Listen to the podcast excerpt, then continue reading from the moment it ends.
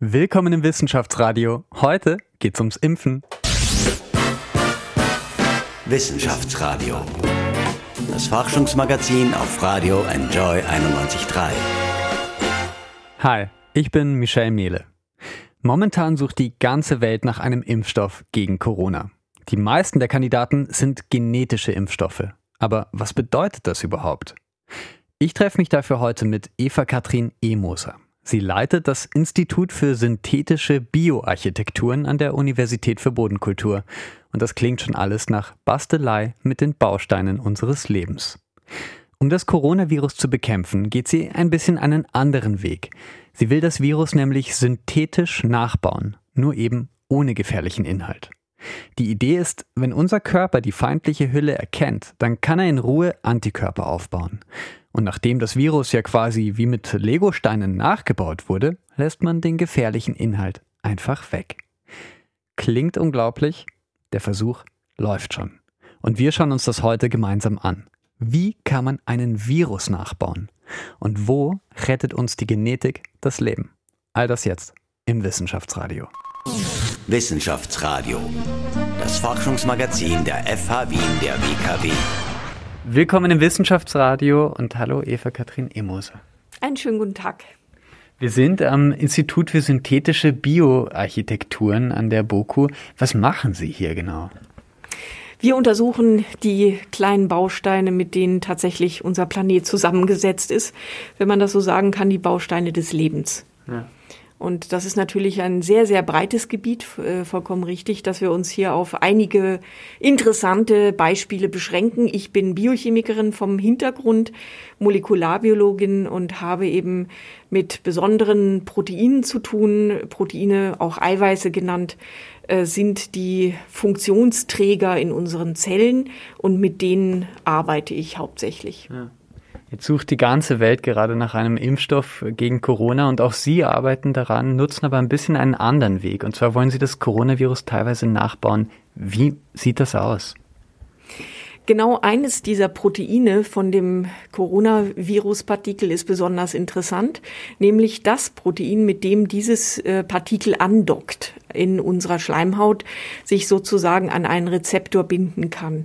Und diese Interaktion versuchen wir nachzumachen, indem wir das Viruspartikel ähm, wie mit einem Lego-Bausatz nachbauen mit Proteinen, die kristallisieren und die fusionieren wir mit einem Protein, was genau aus dem Coronavirus äh, stammt und was dann, kann man sich vorstellen, wie so ein 120, 150 Nanometer großes Partikel genauso aussieht wie das Coronavirus, aber natürlich nicht die pathogenen Eigenschaften hat. Das heißt, man wird nicht krank, wenn man, wenn man das einatmet, sondern es warnt das Immunsystem. Wir sind keine Immunologen und ich würde auch nicht sagen, dass wir Impfstoff entwickeln, sondern wir sind Nanotechnologen, die versuchen zu helfen bei dieser Forschung, indem wir unser Wissen über diese Bausteine benutzen, um diese Partikel herzustellen. Ja.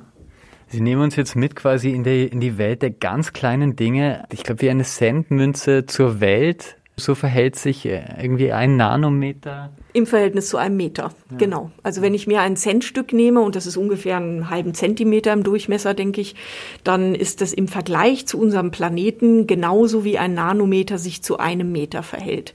Und das ist, wir müssen da mit Bildern arbeiten. Wie gesagt, das ist äh, unendlich klein. Ja.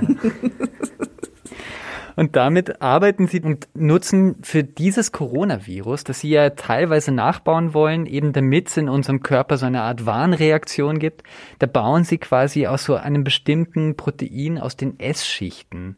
Ähm, das ist so quasi Ihr Legostein, das ist so die Grundschicht und da drauf kommen dann diese Spike-Proteine vom Coronavirus, ähm, dann kann unser Körper das quasi gefahrlos erkennen. Diese S-Schichten, was sind denn das für Sachen überhaupt? Wo kommen die her? Ja, das ist auch genau etwas, was ich vor zehn Jahren gelernt habe, als ich hier ans Department äh, gekommen bin, nämlich dass hier an der Universität für Bodenkultur Professor Uwe Sleiter Jahrzehnte an einem sehr, sehr interessanten Protein gearbeitet hat und immer noch arbeitet. Das ist mein Kollege in diesem Projekt nämlich. Und zwar handelt es sich um so eine Art Kettenhemd mit dem sich Mikroorganismen äh, auch speziesübergreifend, also es gibt viele ähm, Arten von Bakterien, die das an ihrer Oberfläche haben oder auch Archeen und damit können die sich vor Un äh, Umwelteinflüssen schützen. Es ist eine Proteinhülle, die quasi außerhalb dieses Organismus sich um ein Bakterium herumlegt. Und das Faszinierende an diesem Protein ist, dass es äh, in einer zweidimensionalen Ebene kristallisiert. Also wie ein Blatt Papier kann man sich das vorstellen. Unter bestimmten Bedingungen fängt dieses Protein an, sich aneinander zu bauen und bildet ein molekulares Schachbrettmuster. Das ist an sich ein sehr guter Vergleich. Und dieses Schachbrettmuster, wie Sie schon richtig gesagt haben, kann man dekorieren mit anderen Proteinen, so wie jetzt mit dem Coronavirus-Protein, dem Spike-Protein. Ich kann damit planare Oberflächen dekorieren und könnte damit Diagnostik machen. Oder wie wir das jetzt primär vorhaben, ich kann das in kleine Kügelchen sich kristallisieren lassen und kann dann das als virusähnliche Gebilde verwenden. Vielleicht können Sie es ganz kurz sagen, wie lange ungefähr schätzen Sie dauert das, bis, bis Sie da ein fertiges Ergebnis haben? Also wir haben eine Forschungsförderung bekommen im Rahmen einer Kooperation von einer US-amerikanischen Firma namens Avalon Globocare und die haben uns ein Jahr Zeit gegeben, okay. äh, um genau diese Module, die ja schon da sind. Also wenn Sie sagen, wir produzieren jetzt die S-Layer-Schicht, dann äh, stimmt das insofern nicht. Das tun wir schon lange. Mhm. Das ist auch ein Know-how, was hier am Department fest verankert ist. Äh, und wir reden ja nachher auch mit dem Kollegen Dr. Breitwieser, äh, der das aktiv im Labor betreibt und die Gensequenzen, die eben sozusagen schon fusioniert sind von, von der technischen Assistentin Sonja Seini, Darauf basiert sozusagen unser momentaner Stand und darauf basiert auch unser Status quo. Wo es dann wirklich langfristig wird, ist in dem Moment, wo die klinischen Phasen beginnen also wo wir zeigen konnten, dass das Virus in Zellen aufgenommen wird. Da ist unsere Geschichte dann zu Ende mit diesem Forschungsprojekt und wir übergeben das. Und dann wird eben geschaut, wie verhalten sich äh, Versuchstiere, wie verhalten sich Patienten die ganz klassischen drei klinischen Phasen, wie sie eben im Gesetz verankert und weltweit üblich ist, dass man das genau untersucht. Ja, okay, also darf noch ein bisschen, ein Jahr sind Sie auf jeden Fall noch dran und das darf dann auch noch ein bisschen dauern.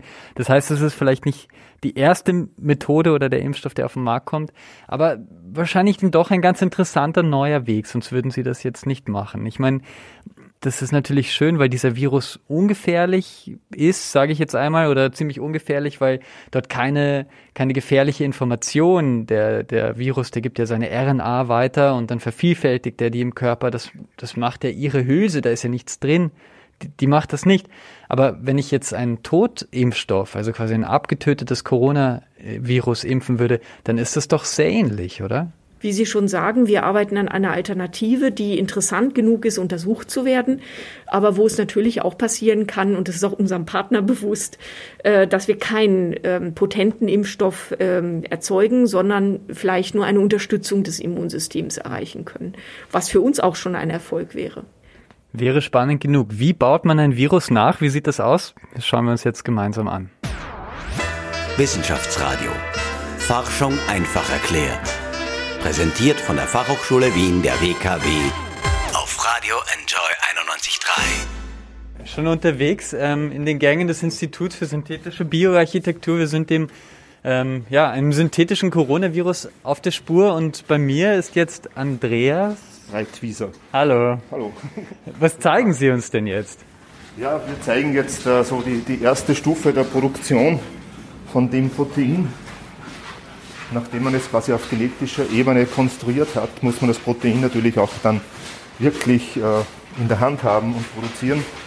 Und das ist eigentlich ein ziemlich einfacher Schritt, äh, wo man einfach in einer Schüttelkultur einfach Bakterien, E. coli äh, anwachsen lässt, produziert der selber das Protein quasi dann auch induziert. Und wir gehen jetzt in einen 37 Grad Raum. Oh, ab in die Sauna. Ab in die Sauna. Uff. Das ist so quasi der kleine Ansatz. Wir haben natürlich auch Fermentoren, wo man das dann in 10, 20 Liter Maßstab machen kann. Aber mal für eine Probeexpression reichen diese Schüttelkulturen aus, die bei 37 Grad inkubiert werden. Und wenn die äh, eine gewisse Menge von Bakterien äh, da drinnen sind, dann wird der, die Produktion des Fusionsproteins durch Zugabe eines Zuckers gestartet. Das bedeutet also, da drin, wir haben ja einen Tisch, der wackelt die ganze Zeit, drauf sind festgemachte große Reagenzgläser, sage ich jetzt einmal so, in denen dreht sich eine Flüssigkeit und mit denen die Bakterien, also ja. denen müsste schon kotzübel sein, wenn. Denen müsste es schon übel sein. Aber ist es nicht, und in diese E. coli-Bakterien, das sind so die typischen Bakterien, die nimmt man quasi für alle Versuche. Da haben Sie sozusagen ähm, ein anderes Gen eingesetzt. Ist das richtig?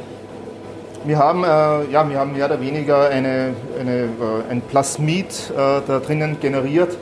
Und wenn das abgelesen wird, dann wird ein Protein, unser Fusionsprotein, produziert. Also ein Plasmid ist wie so ein kleiner DNA-Kreis, könnte man sich vorstellen. Und was, was wird da produziert genau? Ja, das Plasmid ist mehr oder weniger für uns zweiteilig. Einerseits ist das Essschichtprotein wird da exprimiert und an diesem Essschichtprotein hängen eben, hängen eben äh, spezifische Teile von dem Covid-Spike-Protein. Und das Essschichtprotein ist für uns so eine Ankerstruktur, die äh, das ganz gerichtet an Oberflächen dann äh, bindet, währenddessen dann der Covid-Teil ähnlich dem äh, Covid-Virus-Protein dann nach außen präsentiert wird. Das heißt, wir können dann fast je nachdem nach Ansatz kann man das im diagnostischen Bereich haben, dass man Antikörper gegen das Covid-Protein nachweist. Oder wenn man eben Liposomen beschichtet, kann man auch den Virus nachbauen, mehr oder weniger. Und das wäre dann für die Impfstoffentwicklung interessant. Ja, spannend. Das bedeutet also, diese Hülle quasi, auf dem diese Spike-Proteine, die sind ja quasi, das sind die Spike-Proteine vom Coronavirus, die werden hier drin in diesem... Genau, also wir haben natürlich äh, Literaturresearch und mit äh, Fachleuten gesprochen oder, und wir haben da Sequenzen von diesem Coronavirus ausgewählt, die hochspezifisch sind und auch hoffentlich auch hochimmunogen. Ja. Können wir auch rausgehen, wenn es zu heiß ist. Ja. Frau Emoser, Sie würden diesen, der Plan ist ja, das über die Nase einzuführen. Wenn es einmal soweit ist, quasi, dass alles fertig gebaut wurde, ähm, wieso über die Nase? Das ist ein sehr direkter Weg, den das Virus eben auch nehmen würde und der eben schon gezeigt hat, dass diese Partikel da auch Rezeptoren haben, mit denen sie interagieren können. Und es gibt ein Immunsystem der Schleimhaut, was man an der Stelle dann schon mal aktivieren könnte. Also man versucht quasi an der Barriere, an der das Virus dann auch angreifen würde, genau auch die Antwort schon vorzubereiten, sagen wir mal so. Ja. Ähm, jetzt gibt es immer wieder, man sieht das in TV-Diskussionen, äh, sprechenden Menschen und teilweise warnen sie äh, vor gentechnisch veränderten Impfstoffen. Ist das Blödsinn oder hat das Berechtigung?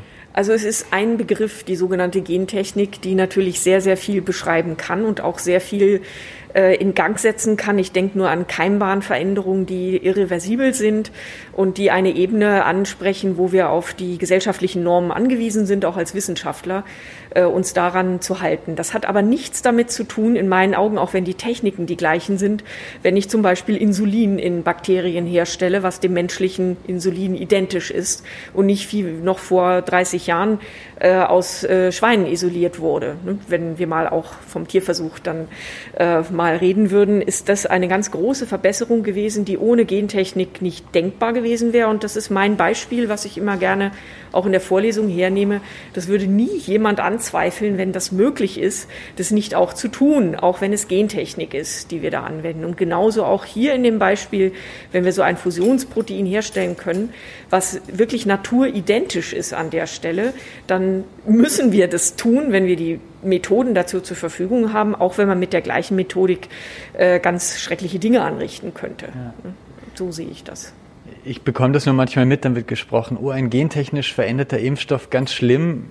Kann das quasi Nebenwirkungen haben? Genau das ist der Grund, warum wir zum Beispiel keine Vakzinentwicklung im eigentlichen Sinne damit vorsehen, nämlich die Injektion dieser, dieser Kombination aus einem bakteriellen Protein und dem viralen Protein, weil wir nicht ausschließen können, dass es dann nicht einen anaphylaktischen Schock gibt, wie man, wie man das nennt. Also, dass nämlich das Immunsystem sehr wohl das S-Layer-Protein des Bakteriums erkennt und einen Schreck also, und sozusagen darauf reagiert äh, und eine Überreaktion macht. Das ist schon immer seit äh, Uwe Sleiter mit den S-Layer-Proteinen arbeitet und ihr alle mit ihm immer die, die Geschichte für ein In vivo Medikament, Impfstoff, wie auch immer, ist es, es ist bakteriellen Ursprungs und wird es auch immer sein, wenn ich es genau so eben auch herstelle.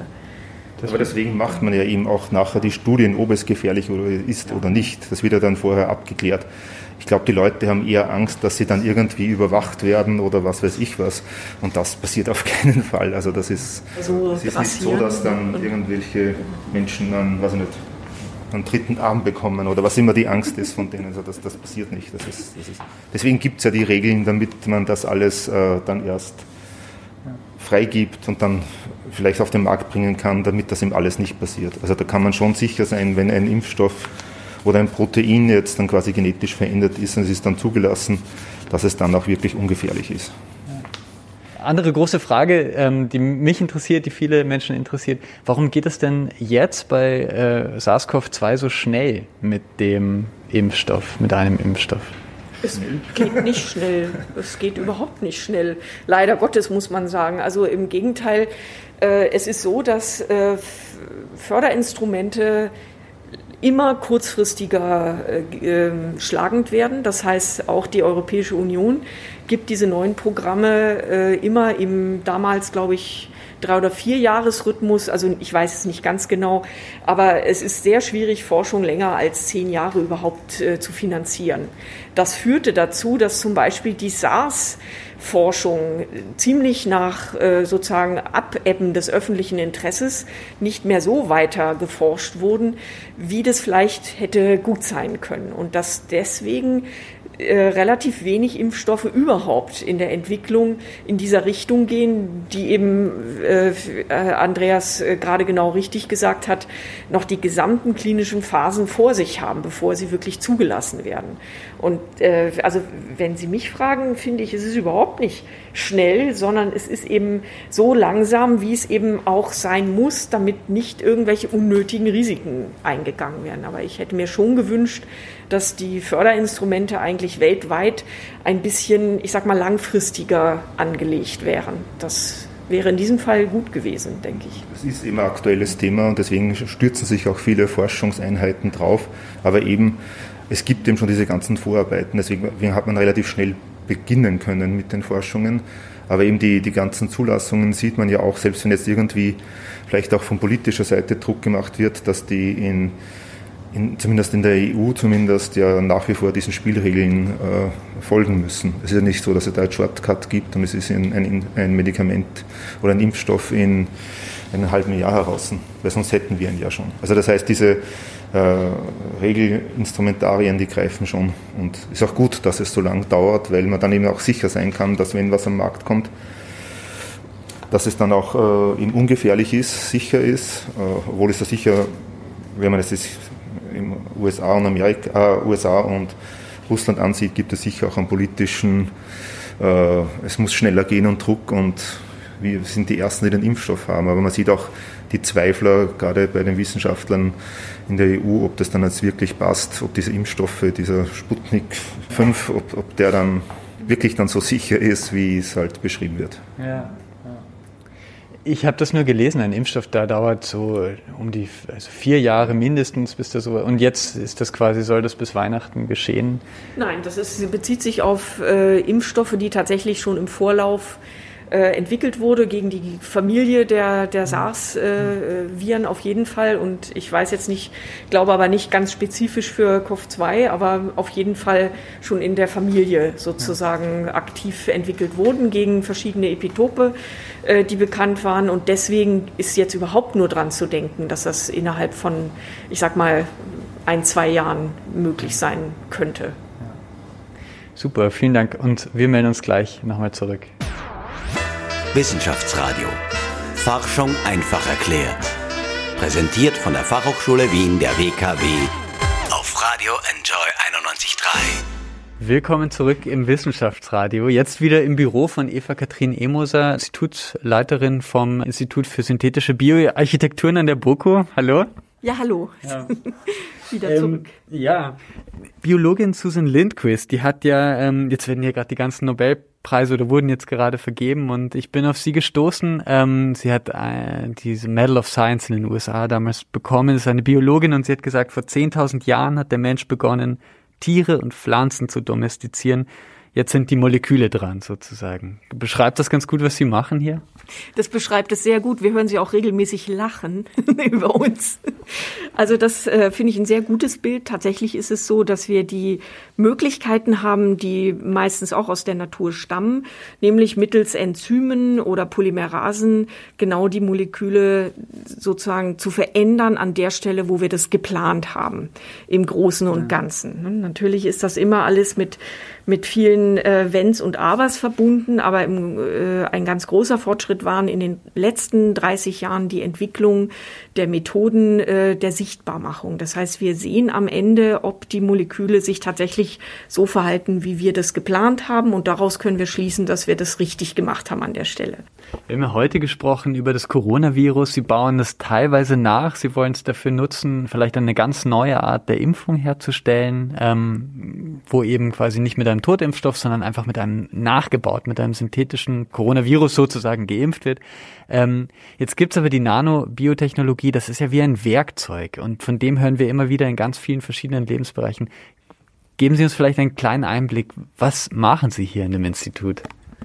Ja, wie Sie schon richtig sagen, ist Nanobiotechnologie bezieht sich auf einen ganz breiten ähm, Methodenaspekt, den wir mittlerweile zur Verfügung haben. Kern des Departments für Nanobiotechnologie ist nach wie vor äh, das Elektronenmikroskop, was hier eben auch im Rahmen der Lehre äh, schon bekannt gemacht wird als eine Methode, mit der ich eben äh, kleiner als Bakterien sehen kann.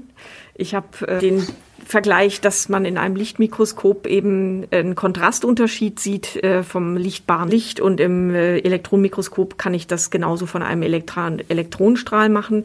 Welche Materialien ich mir ansehe, das ist mir überlassen als Forscher und das ist genau die Antwort auf Ihre Frage. Wir mhm. beziehen uns hier auf Bereiche von äh, Quantendot-Synthese, die für ähm, Display-Technologien sehr wichtig sind, medizinische Fragestellungen, wie mein Kollege ähm, am Institut für synthetische Bioarchitekturen, der Dr. Tann, der beschäftigt sich mit den Rezeptoren, die im HIV-Kontext eine ganz große Rolle spielen und äh, baut in dem Zusammenhang künstliche Zellmembranen nach. Äh, dann haben wir in der Biophysik äh, den Bernhard Schuster als Kollegen, der beschäftigt sich genau mit diesen archealen äh, Membransystem, äh, um da ähm, zu verstehen, wie überhaupt äh, Membranaufbau und Rezeptoren sich da verhalten. Also Sie sehen, wir haben eine Bandbreite, die ist enorm bis hin zu keramischen Zahnimplantat-Oberflächen, wo wir versuchen, äh, molekulare Strukturen zu etablieren, äh, die eben der Natur entsprechen und die bestimmte Funktionen haben, die wir gerne nachmachen möchten. Ja.